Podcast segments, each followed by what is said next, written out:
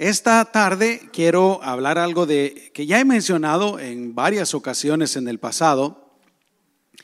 Ya eh, muchos de ustedes ya lo saben, pero yo creo que vale la pena volver a repetirlo.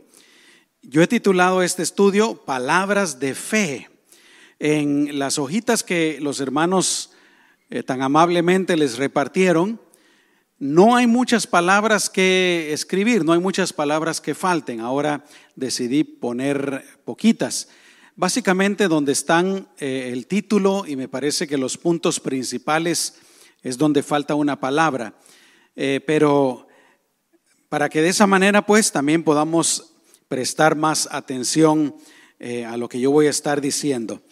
Quiero leer la palabra del Señor en el libro de Joel, el profeta Joel capítulo 3, los versículos 9 y 10.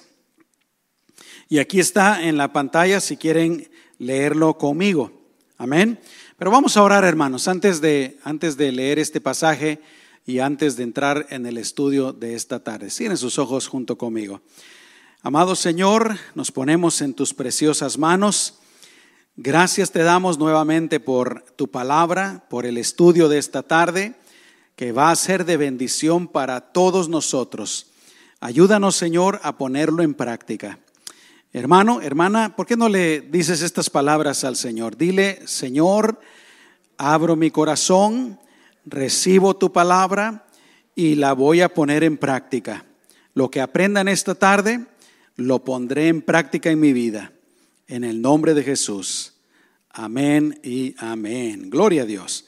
Léanlo conmigo, Joel capítulo 3, versículos 9 y 10. Dice el versículo 9, proclamad esto entre las naciones, proclamad guerra, despertad a los valientes, acérquense, vengan todos los hombres de guerra. Bueno, quiero hacer una pausa ahí, hermanos.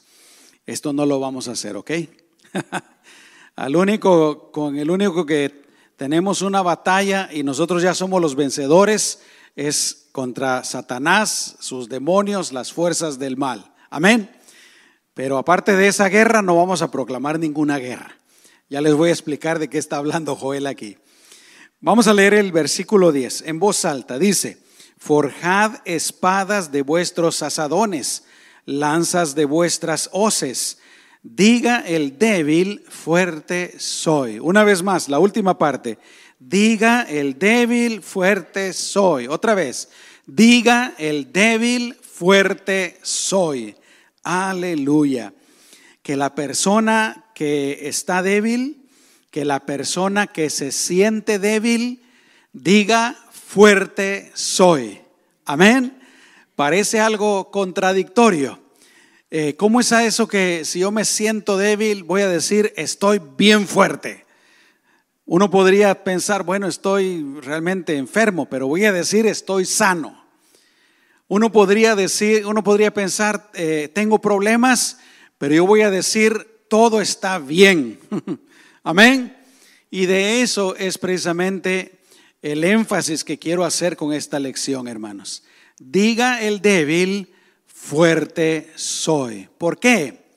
Porque está confiando en el Señor porque está creyendo en el Señor, porque está confiando en las promesas de nuestro Señor Jesucristo. Dicen amén, hermanos. Gloria a Dios. Bueno, antes de continuar, el contexto de este pasaje, hermanos, es que eh, en un futuro el Señor juzgará a las naciones que se han opuesto a Israel. Y por eso en esta profecía eh, dice el profeta Joel, ¿verdad? Proclamen guerra, despierten valientes, eh, hombres de guerra, etcétera. Pero solo quería explicarles para que no haya confusión. Lo que quiero enfatizar, repito, es ahí donde dice, diga el débil, fuerte soy. Y es que la Biblia, hermanos, présteme atención, la Biblia enseña que nuestras palabras, son muy importantes. ¿Cuántos pueden decir amén? Lo que nosotros hablamos, lo que sale de tus labios es sumamente importante.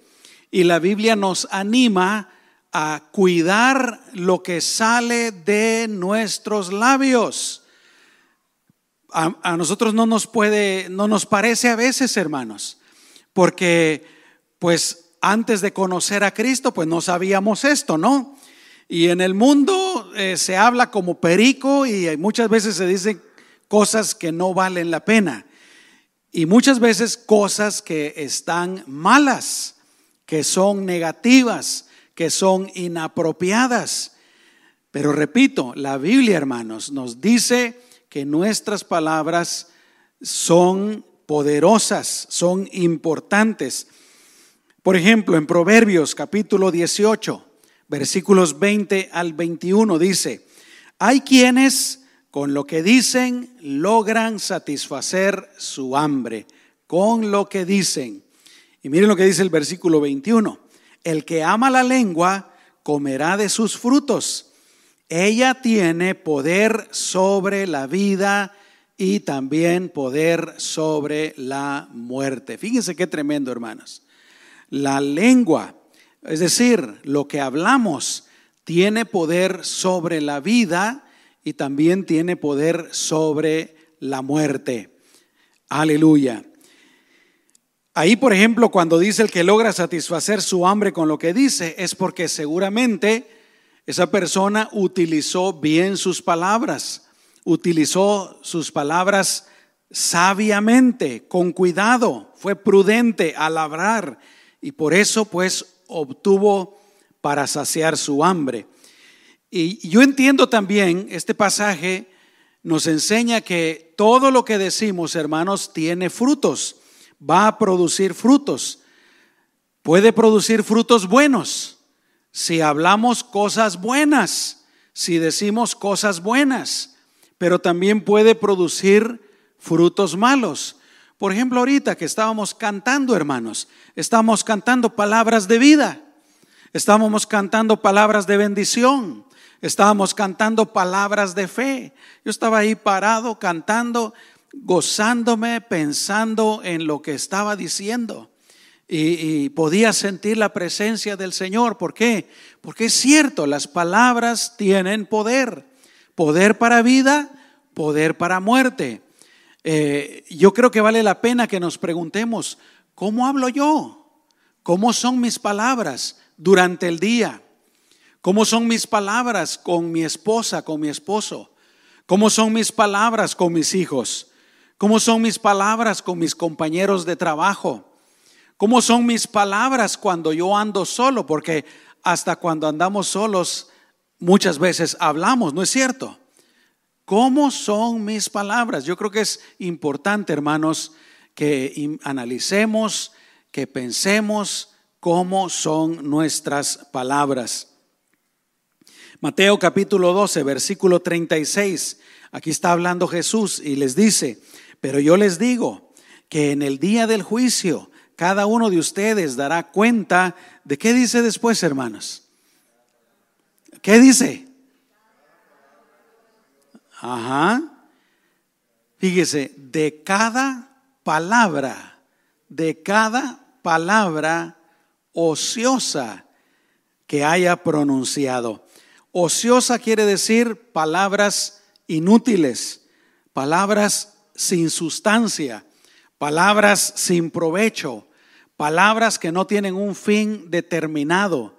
Y por supuesto, ahí podríamos incluir malas palabras, podríamos eh, incluir maldiciones, podríamos incluir insultos, podríamos incluir comparaciones, etcétera. Todo tipo de palabra inapropiada que no está bien ahí podría estar incluida. Y dice el Señor que un día, en el día del juicio, todos tendremos que dar cuenta de cada palabra que hemos pronunciado, ¿no? Mateo capítulo 12, versículo 37, dice, porque por tus palabras serás reivindicado. La Reina Valera del 60 usa la palabra justificado porque por tus palabras serás reivindicado y por tus palabras serás condenado. Miren qué tremendo. Así es que como creyentes, pues, Nuestras palabras, hermanos, deberían de reflejar nuestra fe en el Señor Jesucristo. Deberían de reflejar nuestra fe en la palabra de Dios. Nuestras palabras deben de ser palabras de fe, deben de ser palabras de esperanza, deben de ser palabras positivas basadas en las promesas de nuestro Señor Jesucristo. Deben de ser palabras de edificación. ¿Cuántos pueden decir amén, hermanos? Aleluya. Y no le hace qué tipo de palabras tú hayas estado usando el día de hoy. No importa qué tipo de palabras tú has estado usando desde ahorita hasta atrás en tu vida. No importa. Lo que importa es lo que vamos a hacer de hoy en adelante. ¿Cómo vamos a hablar de hoy en adelante? De una vez les digo, hermanos, esto requiere trabajo, requiere esfuerzo, requiere dedicación, requiere la ayuda de nuestro Señor Jesucristo, del Espíritu Santo, requiere la ayuda de la palabra de Dios. Pero lo importante es que con la ayuda de Dios, hermanos, empecemos a transformar la manera que hablamos. ¿Cuántos dicen amén? Y lo vamos a ver más adelante, pero lo más importante es que transformemos la manera en que pensamos, la manera en que creemos lo que hay en nuestro corazón. Eso es realmente lo importante. Amén. Muy bien. Eh, entonces te pregunto, ¿verdad? ¿Cómo hablas tú? Cuando hablas con tu familia, ¿cómo hablas con tu familia? ¿Cómo hablas con tu esposa, con tu esposo? ¿Cómo hablas con tus hijos, con tus amigos, con tus compañeros de trabajo? ¿Cómo hablas? ¿Hablas palabras de fe? ¿Hablas palabras basadas en la, en la Biblia? ¿Hablas palabras que edifican? ¿O cuando hablas, hablas de una manera equivocada? ¿O tus palabras cuando salen de tu boca expresan duda, expresan temor, otro tipo de cosas? Bueno, número uno, el objetivo de esta lección, hermanos, es animarnos a hablar con fe, animarnos a hablar palabras de fe. ¿Cuántos dicen amén, hermanos? ¿Cuántos quisieran hacerlo? ¿Cuántos quieren hacerlo? De hoy en adelante, empezando hoy mismo. Aleluya. Y es que lo que pasa, hermanos, como ya se los he estado diciendo, muchas veces en lugar de hablar basados en nuestra fe, en lugar de eh, estar hablando en el Señor, eh, ¿qué es lo que hablamos, hermanos? Lo que hablamos muchas veces está basado no en la palabra de Dios, no en las promesas de Dios, no en las cosas buenas que hemos aprendido, de Dios, sino está basado en nuestros propios pensamientos, en lo que pensamos nosotros. Ahora, si lo que pensamos estuviera basado en la palabra de Dios, sería bueno. Pero lamentablemente muchas veces lo que pensamos es malo. Amén. Repito, a veces hablamos con, pensamos con duda, etcétera. Les voy a poner un ejemplo muy, muy sencillo que me pasó a mí hace poquito. Aquí en la iglesia, ¿verdad? Bueno, en primer lugar, yo siento como que este año va a velocidad supersónica, hermanos. ¿Cuántos de ustedes sienten lo mismo? Amén. Increíble. Yo siempre me he echado a mí la culpa. Digo, pues siento así porque cada día estoy más viejo. Me miro muy jovencito, pero no, hermanos. Amén. Yo he pensado, tal vez por eso es que yo siento que el tiempo se pasa volando. La cosa está que pues vino Semana Santa, vino el Día de las Madres y a mí se me había olvidado prácticamente lo de la BBS, lo de la Escuelita Bíblica de Vacaciones. Si no es porque se comunicaron conmigo Keisha y Joana y, organizaron una reunión y cuando yo vi eso dije, ya es hora de la BBS y yo no he hecho nada. Eh, muy amablemente ella me dice, pastor, si queremos que usted calmado, ¿qué me habrán visto, hermano? Me han visto. ¿Verdad? Y cuando, cuando hablamos, creo que faltaban como 20 días, ya ni me acuerdo cuánto, para la BBS. Nunca había pasado esto, nunca me había pasado esto a mí. Entonces les voy a ser sincero, una, una noche eh, estaba un poquito preocupado, especialmente por los voluntarios, ¿no? Porque se requieren bastantes voluntarios para, para que funcione bien la VBS. Y pensé yo, tal vez no vamos a lograr conseguir todos los voluntarios. Y si conseguimos todos los voluntarios, tal vez no les va a dar tiempo a ellos para prepararse, porque ya falta tan poquito, no les va a dar tiempo para prepararse. Entonces, fíjense, estaba pensando ahí yo, pues, por una parte, basado en cierta realidad, ¿no? Basado en, porque hay una realidad, realmente falta muy poco tiempo, faltaba muy poco tiempo. Pero también estaba yo pensando eh, de una manera un poquito negativa, también estaba yo pensando ah, que no lo íbamos a lograr. Y se los expresé a ellas. Les, mando un texto a las dos y les digo, oigan hermanas, falta bien poquito tiempo.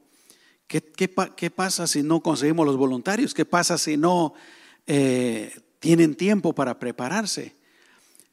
Gracias a Dios las dos coincidieron en la respuesta y me dicen, ah, pastor, calmado, lo vamos a hacer, no se preocupe. Bueno, usaron otras palabras, pero lo estoy traduciendo al lenguaje pastoral. Cálmese, pastor. y yo pensé dentro de mí, bueno, si ellas están tan confiadas que todo va a salir bien, así lo vamos a hacer. Cuando menos lo sentí, les mando un texto, yo creo que casi fue el mismo día, el día siguiente. Hermanas, les digo, ya casi tenemos todos los voluntarios. Wow, increíble. Así es que a veces, hermanos, eh, nuestras palabras expresan nuestros propios pensamientos, nuestros propios sentimientos. A veces nuestras palabras eh, expresan nuestros temores, nuestras dudas. Por ejemplo, podríamos tener miedo, ¿verdad?, de la economía. Todo está tan caro. Eh, todo está, los precios para arriba. podríamos ¿Qué tal si pierdo el trabajo? ¿Qué tal si me enfermo? ¿No es cierto? Y muchas veces estamos, tenemos esos pensamientos, tenemos esos temores, tenemos esas dudas y las exteriorizamos con palabras. ¿No es cierto, hermanos? A todos nos pasa. Y nos afecta, nos afecta. Porque la Biblia dice que así como piensa una persona, así es esa persona. Si estamos pensando negativamente, si estamos pensando en dudas, si estamos pensando en nuestros temores, lo expresamos y nos hace daño. Amén.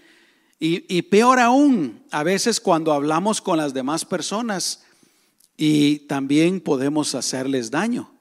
¿No es cierto? A veces pues también estamos hablando basados en nuestras debilidades no nos creemos eh, lo suficientemente capaces o, fuertes o etcétera, etcétera. Por eso me gusta mucho esa palabra que estábamos leyendo. El que está débil diga, estoy fuerte, fuerte soy en el Señor. No está basándose en Él mismo, en ella misma. A veces, hermanos, basamos nuestras palabras en las circunstancias de nuestra vida, ¿no? Eh, eh, eso es común, es normal. Yo podría decir que es lo natural, es lo natural, basar nuestras palabras, nuestros pensamientos en las circunstancias que nos rodean. Eh, o a veces son palabras que están basadas en cosas de nuestro pasado que nos afectaron negativamente. ¿No es cierto? Si nos trataron mal nuestros papás, si nos, decían, tú eres un mulo, tú eres un menso, eh, denme otros ejemplos, hermanos.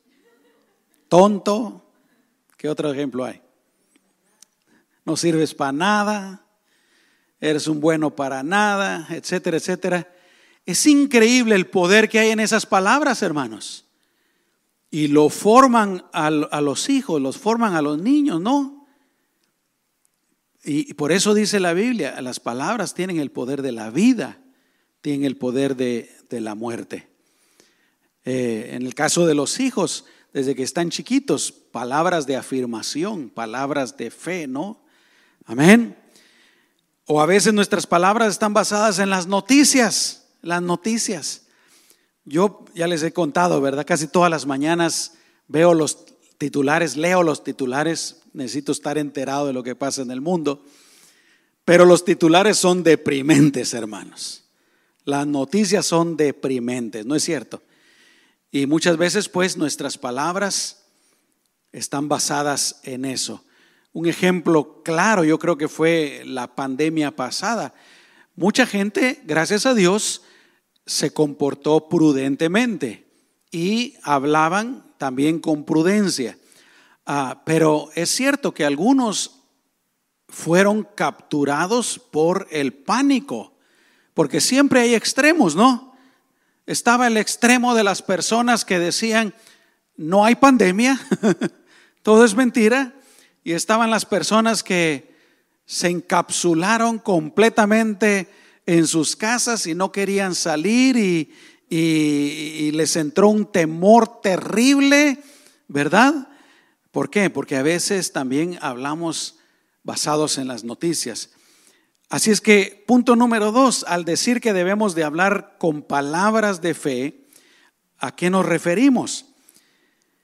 Al hecho de que, hermanos, nuestras palabras deben de reflejar nuestro conocimiento de la palabra de Dios y deben de reflejar las promesas de Dios para nuestra vida, para tu vida. ¿Puedes decir amén?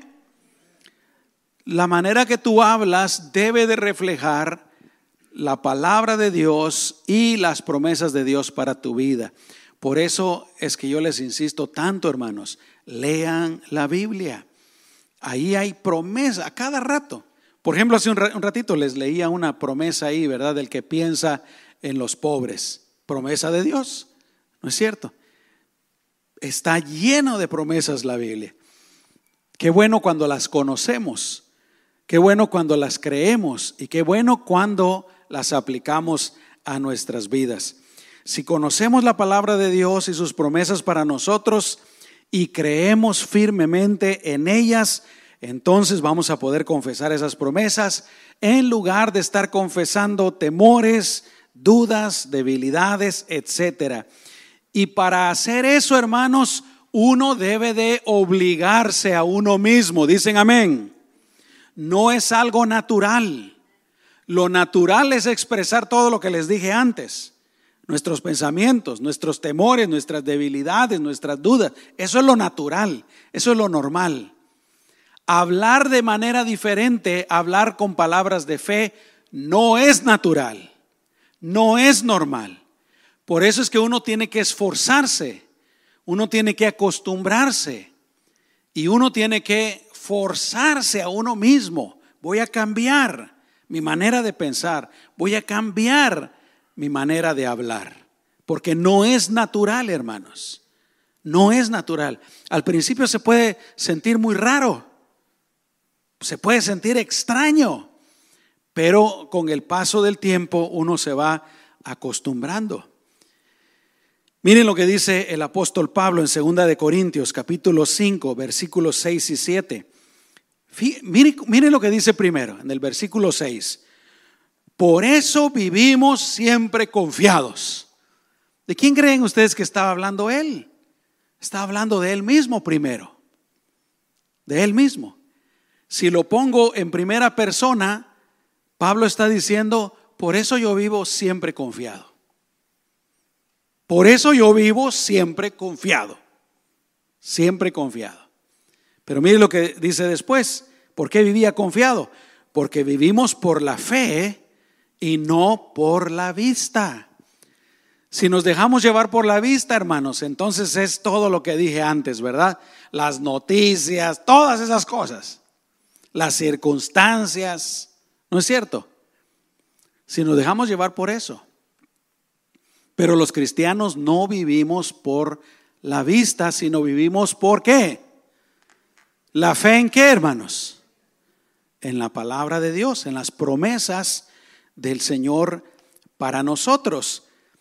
Por la fe es que podemos decir, mis pecados han sido perdonados. ¿Cuántos de ustedes están absolutamente seguros, hermanos, de que el Señor les perdonó los pecados? ¿Y, en qué basamos eso? ¿Sienten ustedes que los pecados les perdonaron? o, el Señor cuando ustedes se convirtieron les dio un título? ¿Verdad? William Hunter, pecados perdonados. No. ¿Por qué lo confesamos? Porque la Biblia lo dice. ¿No? La Biblia dice que si creemos en el Señor Jesús, Dios perdonará nuestros pecados. Por eso es que podemos decir, soy un hijo de Dios, soy una hija de Dios. Por eso es que podemos decir, soy salvo.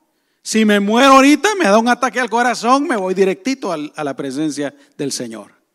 Con toda seguridad. Por eso es que podemos decir, yo soy un ciudadano del cielo. Por eso decimos, voy a la presencia del Señor. Por eso decimos, por sus llagas he sido curado. Por eso decimos, el Espíritu Santo mora dentro de mí, por fe en la palabra de Dios, porque no andamos por vista, sino andamos por fe. ¿Cuántos dicen amén, hermanos? Entonces yo quiero animarte en el nombre de Jesús, que no andes por vista, sino por fe, que no hables basado en la vista, sino basado en la fe. ¿Cuántos pueden decir amén, hermanos? ¿Quieres hacerlo? ¿Cuántos quieren hacerlo? Amén. Por eso es que podemos decir, mi familia le pertenece a Cristo. Aunque nuestros hijos, por ejemplo, en este momento no estén sirviendo al Señor. Pero yo por fe voy a decir, mis hijos le pertenecen al Señor. Mis hijos le sirven al Señor.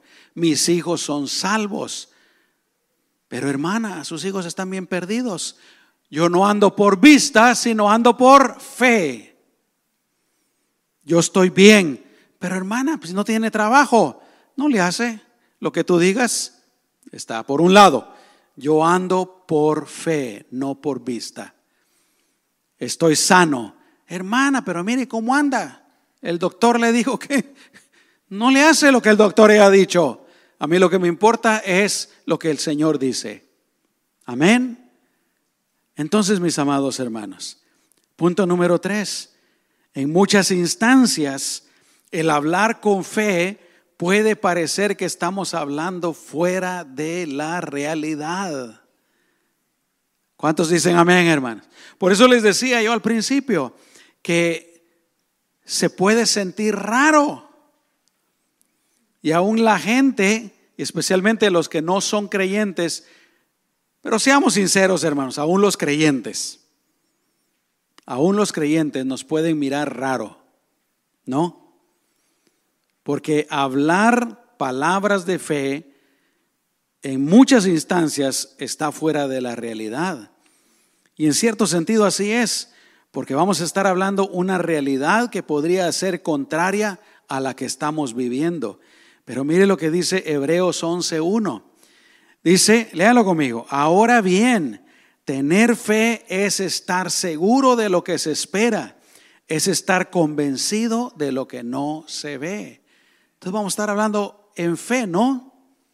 Yo estoy sano, yo soy próspero en el Señor, yo soy bendecido, mi familia está bien, mis hijos son de Cristo no me falta nada. Amén.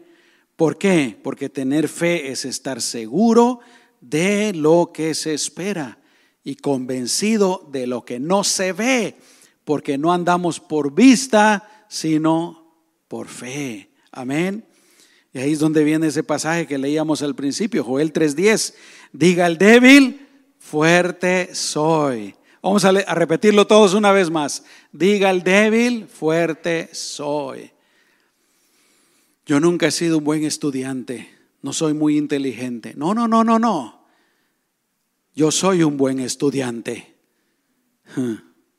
Le hay que echarle ganas, ¿no? Yo nunca he sido un buen trabajador, tampoco. Yo soy un buen trabajador. Yo rápido aprendí cuando me convertí al Señor. Estaba jovencito, ¿no? Y Realmente no tenía necesidad de trabajar, gracias a Dios mi papá me estaba sosteniendo en aquel entonces, me pagaba la universidad y todo. Pero un día se, sí, aprendí rápido ese pasaje que dice, todo lo puedo en Cristo que me fortalece. Todo lo puedo en Cristo. Y un día un amigo se regresa, se acerca a mí y me dice, oye, ¿te gustaría trabajar? Eh, trabajo en una compañía donde diseñan etiquetas para la ropa. Y yo ya me voy a ir porque conseguí otro trabajo y andan buscando a alguien que tome mi lugar. ¿Te gustaría trabajar ahí? Todo lo puedo en Cristo que me fortalece. Sí. Vamos a calarle, vamos a hacer la prueba. Si no funciona, pues ellos me dirán en el futuro, ¿no? Pero yo todo lo puedo en Cristo que me fortalece. Puedo aprender. Amén. Yo puedo hacerlo. Yo puedo hacerlo. Yo puedo ser un buen esposo. Yo, mejor dicho, yo soy un buen esposo. Yo soy una buena esposa. Amén. Nosotros podríamos decir, yo creo que soy sano en el Señor cuando estamos enfermos. Yo creo que el Señor ya contestó mi petición cuando todavía no tenemos la respuesta. Yo creo que el Señor ya me hizo libre si estamos atados a algo. Yo creo que el Señor ya me hizo libre. Amén. Punto número cuatro. Nuestras palabras de fe están ligadas con lo que creemos. Y es por eso tan importante que trabajemos en lo que creemos. Como dije anteriormente, lo que creemos debe siempre estar basado en la palabra de Dios y en Jesucristo. Pero mire, vamos a leer esta historia que ustedes ya se conocen. Mateo capítulo 8, versículos 5 al 13. Dice, al entrar Jesús en Cafarnaum, se le acercó un centurión, un centurión y le rogó, Señor, mi criado yace en casa paralítico y con muchos sufrimientos. Jesús le dijo, iré a sanarlo. Miren qué, qué tremendo lo que el Señor le está diciendo. Yo voy a ir a sanarlo. Vamos. Versículo 8. El centurión le respondió, Señor, yo no soy digno de que tú entres en mi casa, pero una sola palabra tuya bastará para que mi criado sane. Mire la fe de este hombre, hermanos. Él creía que una sola palabra de Jesús era suficiente para sanar a su siervo. Y él lo dijo, él lo confesó. ¿Pero por qué lo confesó, hermanos? Porque aquí estaba en su corazón. Él lo creía, ¿no? Versículo 9 le explica por qué. Porque yo también estoy bajo autoridad y tengo soldados bajo mis órdenes. Si a uno le digo que vaya, va. Y si a otro le digo que venga, viene. Y si le digo a mi siervo, haz esto, lo hace. Al oír esto, Jesús se quedó admirado y dijo a los que lo seguían, de cierto les digo que ni aun en Israel he hallado tanta fe. Yo les digo que muchos vendrán del oriente y del occidente y se sentarán con Abraham, Isaac y Jacob en el reino de los cielos. Pero los hijos del reino serán arrojados a las tinieblas de afuera. Ahí habrá llanto y rechinar de dientes.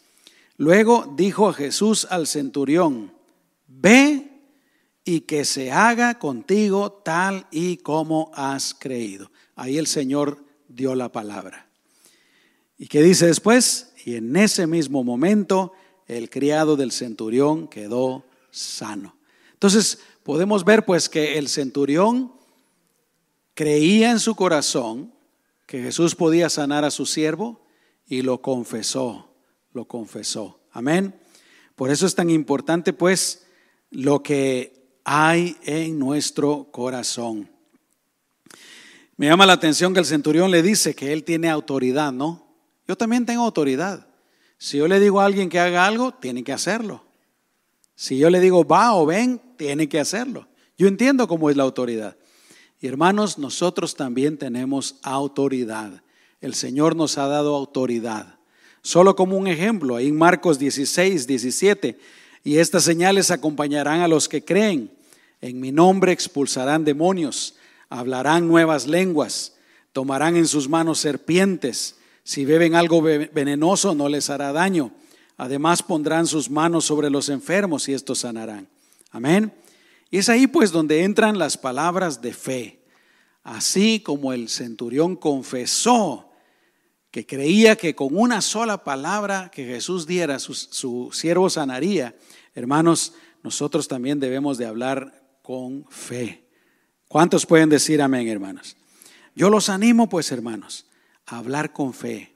Cuando nosotros hablamos con fe, le damos la gloria al Señor, porque estamos creyendo en Él. Cuando nosotros hablamos con fe, estamos practicando nuestra fe. Cuando nosotros hablamos con fe, hermanos, hasta nosotros mismos nos estamos ministrando. Algunos de ustedes lo han experimentado. Cuando hablamos con fe, nosotros mismos nos estamos ministrando, hermanos. La misma fe. Amén. Por eso es que es tan importante. Hagan la prueba con cualquier persona, vayan y la tratan mal y la insultan. Vamos a ver qué pasa. Hagan la prueba mañana. El resultado no va a ser positivo. No hagan esa prueba, ¿ok? Pero mañana mismo hagan otra prueba. A cualquier persona que se encuentren durante el día, puede ser la familia, en el trabajo, donde sea háblenle, palabras que lo animen o háblenle palabras de fortaleza, palabras de consuelo y ustedes van a ver el resultado. Algo va a suceder en esa persona porque las palabras son poderosas, hermanos. Amén. Entonces, pues, por eso tan importante que hablemos palabras de fe. Proverbios 10:32 dice, los labios del justo dicen palabras gratas. Salmo 19, 14. Sean gratos los dichos de mi boca y la meditación de mi corazón delante de ti, oh Jehová, roca mía y redentor mío. Tito 2.1 dice, pero tú habla de lo que vaya de acuerdo con la sana doctrina. Amén. Evitemos, hermanos, hablar con negativismo. Las palabras negativas basadas en temores, basadas en dudas, en malos pensamientos, en nuestras propias debilidades, lo que hacen es que nos atan, hermanos. Amén. Las palabras negativas, basadas en temores, basadas en dudas, todas esas lo único que nos hacen es atarnos, atarnos, atarnos cuando tú dices, yo no puedo, tú solito, tú solita te estás atando. No vas a poder. Pero tú dices lo contrario, tú confiesas victoria. Tú dices algo bueno, tú solita te estás ministrando y lo vas a hacer. ¿Cuántos pueden decir amén, hermanos? Aleluya. Las palabras de duda nos atan. ¿Se recuerdan lo que pasó con los espías, hermanos, que mandaron a la tierra prometida? Fueron doce y diez de ellos regresaron hablando palabras de muerte. No solamente se afectaron ellos mismos, pero afectaron a toda la nación de Israel. Números 13, versículos 31 al 33 dice, pero los que habían ido con él dijeron, Escuchen. Bueno, antes de que lea eso, unos versículos antes, estos mismos espías habían dicho, la tierra es buena. La tierra es buena. Ellos se dieron cuenta de que la tierra era buena. Pero miren lo que dicen ahora. No podemos atacar a ese pueblo porque ellos son más fuertes que nosotros. Además, entre los hijos de Israel hablaron mal de la tierra que habían explorado y hasta dijeron, la tierra que recorrimos para explorarla se traga a sus habitantes. Toda la gente que ahí vimos son hombres de gran estatura. Allí vivimos también a los gigantes, son los hijos de Anac, esa raza de gigantes. Ante ellos a nosotros nos parecía que éramos como langostas y a ellos también así les parecíamos. ¿Se dan cuenta, hermanos? La tierra era buena, pero ellos hablaron de su temor, de sus dudas, no vamos a poder lograrlo. Somos como chapulines. No valemos nada, no somos nada, no somos fuertes. ¿Y qué estaban haciendo con eso, hermanos? Hablando del chapulín, ¿verdad? Sin querer queriendo, estaban negando a Dios. Estaban diciendo, Dios no está con nosotros, Dios no va a ir con nosotros, Dios no nos va a dar la victoria. Y eso es lo que pasa pues cuando nosotros hablamos cosas negativas, hermanos. Pero se recuerdan lo que dijeron Josué y Caleb, números 14, versículos 6 al 9, dice, José, hijo de Nun, me gusta mucho lo que hicieron ellos, porque cuando los escuchan hablar así, estos están pero...